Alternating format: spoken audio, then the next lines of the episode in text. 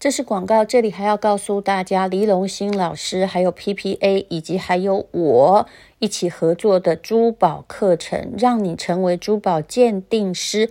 看完这个课程就会上手了，多一技之长在身，我觉得是人生中最好的事情。即将开课，一月二十四日，请你看资讯栏的连结。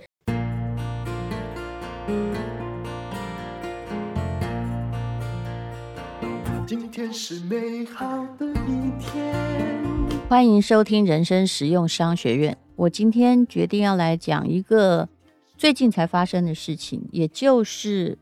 听说太平洋的友邦诺鲁共和国跟我们断交了，那么我相信大家好像也没有真的非常感觉到惊讶，脑袋的问号比较多。诺鲁到底有什么样的特色？它在哪里啊？我也研究了一下，我比较感兴趣的其实真的不是他要不要跟我们断交这件事情，而是这国家的特色在哪里？它的确是曾经有商业传奇的，而如今成为全世界游客最少的国家。到底这个国家发生了什么样的事情呢？其实我们常常是在失去邦交国之后才知道有这个国家的。到底它在哪里？有多大？又曾经有什么样的商业传奇呢？根据我们外交部的资料显示，它的人口大概是。一万一千五百多人，面积只有二十一平方里，那大概就是跟台北的南港区就这个区差不多大。他们日常使用的货币很有趣，是什么币呢？是澳币耶。然后各种的民生用品物资必须从国外海空运输进口，这就有点问题了。所以呢，它的物价不是很便宜哦，是很高昂，生活成本。是台北的五到十倍，而且什么东西都可能卖到缺货。那最严重的是，它整个岛上啊，比如说夏威夷岛有山，对不对？那也不太会缺水啊。可是啊，这个诺鲁整个岛上它没有河流，它的淡水资源非常的珍贵，而且就是很缺乏啦。主要必须依赖雨水，还有海水的淡化系统，那连。饮水的成本就都很高。那有人说哦，诺鲁本来哦是磷矿产生最丰富的国家，是吗？呃，现在当然不是哦。它的确是曾经富裕过的。到底有多富裕呢？外交部通讯期刊指出，诺鲁的磷矿是鸟粪堆积而成的说法，叫做误传。诺鲁的磷矿哦，跟那个智利不一样，是由百万年前海底微生物的沉积生成的，不是鸟粪。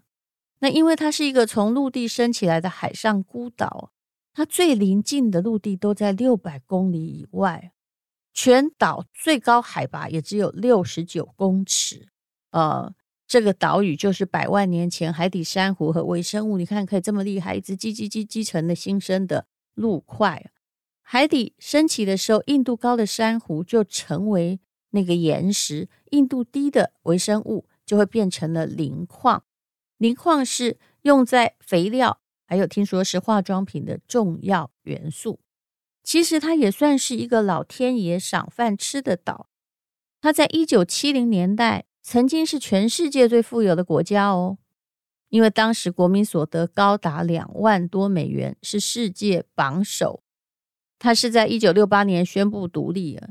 那针对全岛超过七成面积都很丰富的磷矿，大量开采，国家就变得很有钱。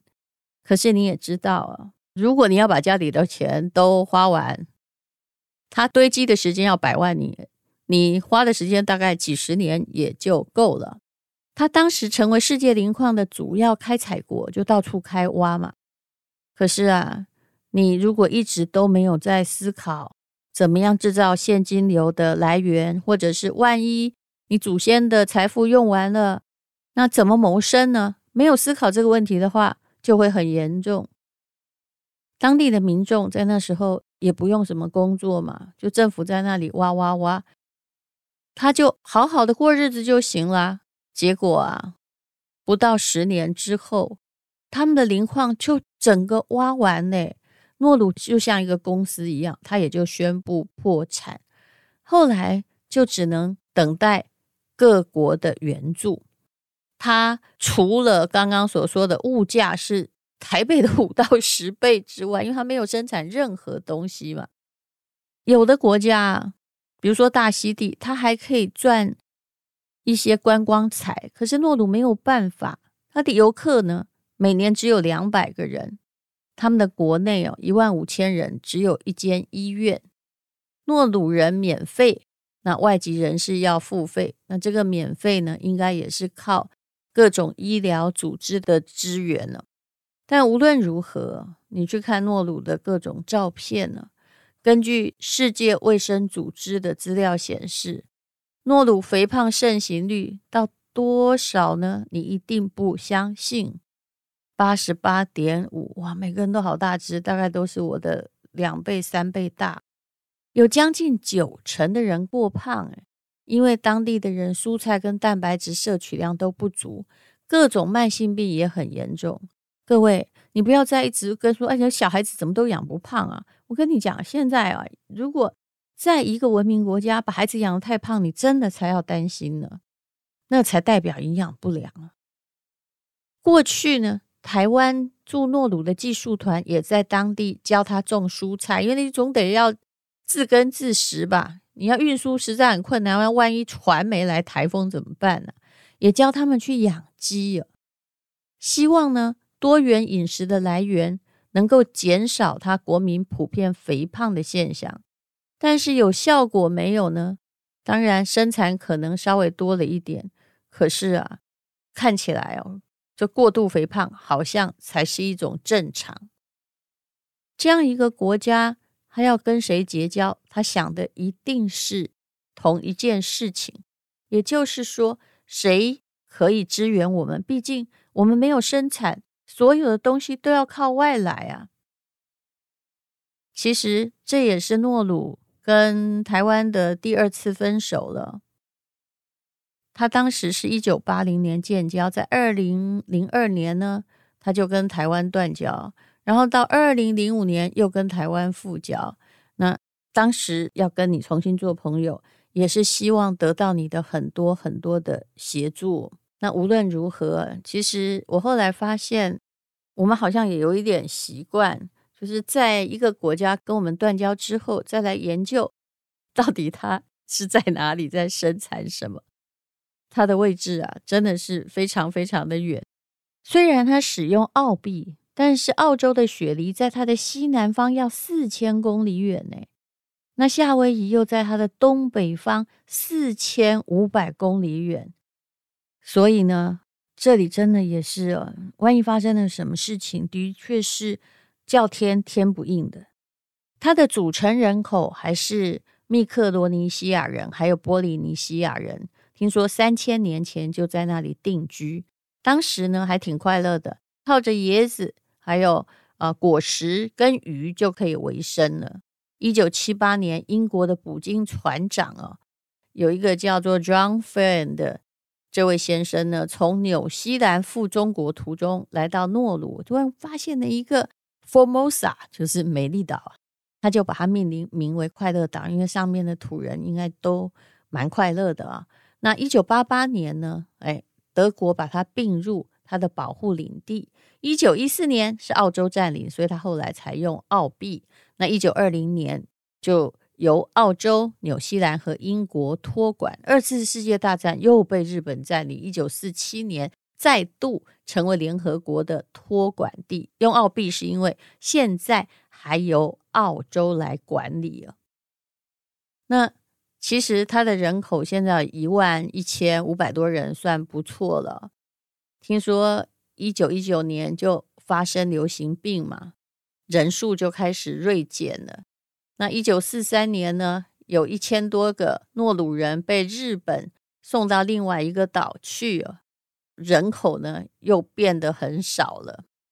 其实诺鲁这个国家就出现了一个很大的问题，就是什么呢？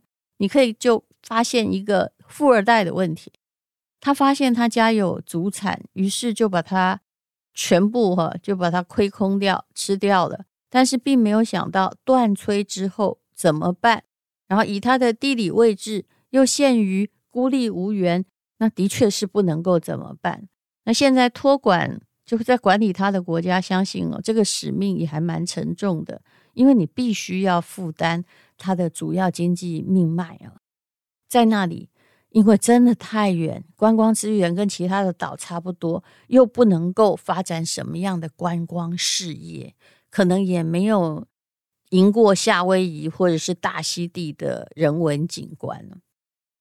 我记得很多年前呢，我曾经去一个不是那种豪华游轮哦，是那种风帆之旅。那时候我还挺年轻的，那艘船呢，就是在克里多尼亚群岛。新克里多尼亚，当时台湾曾经直飞过，所以我是记者，我就跟着那个飞机，然后上了一个帆船，帆船就在小岛之间来回的巡航。那因为小岛太多，在所罗门群岛那附近，走到最后我也不知道是到底到了哪一个岛哦。那每个岛看到我们的帆船来都非常高兴，因为帆船还挺大的，里面可以。容纳个几百人没有问题。那每一个岛里面的人都在做什么呢？其实，因为他们应该也都是托管地，所以里面的人反正天气很温柔，就坐在那个木麻黄还有棕榈树下，开心的看着蓝天白云啊，就这样，然后等着看有没有游客来给他们看，日子是蛮快乐的，没错。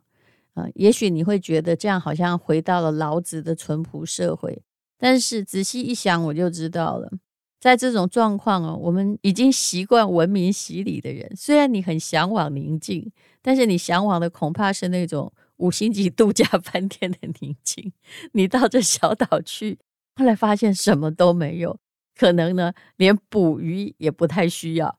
那你真的会觉得，慢慢的人生会失去志向。就只能干嘛？其实就只能一直吃东西啊！在物质越难运输到的地方，你越觉得有必要储存热量。所以呢，我想这也是肥胖造成的主要因素吧。但无论如何，其实台湾之前也很认真的想帮他解决这种自己完全没有生产的问题，或者是营养的来源不够的问题。那现在。无论如何，这个责任也就交棒了。从诺鲁的故事，只是在提醒你，坐吃山空是很可怕的。衔着金汤匙，我突然感觉到天上掉下了一大把财富来。有时候啊，掉下来的不是礼物，反而是毒药，让你失去戒备，然后没有办法去想未来要怎么办。其实现在的所有阿拉伯国家也正在有志之士也在考虑这个问题啊。本来一直靠石油，对不对？石油可能比磷矿比较难挖完，蕴藏比较丰富。可是啊，有一天也会挖完的。还有有一天，如果大家都用起了太阳能，那呃，这个替代能源真的也发挥了作用了，它万一被取代了。那么，请问整个阿拉伯该怎么办？所以很多人也开始发展 AI，发展各式各样的科技。那这都是必须要未雨绸缪做的事情。这也提醒我们，现在夯的行业哦，不是好行业，而金矿也迟早有一天会挖光的。你无论如何要找到第二把刷子或第二个管道，有现金流的流入。那才是一个比较有深谋远虑的做法。谢谢你收听人生实用商学院。今天是勇敢的一天，没有什么能够将我为。是轻松的一天，因为今天又可以，今天又可以好好吃个饭，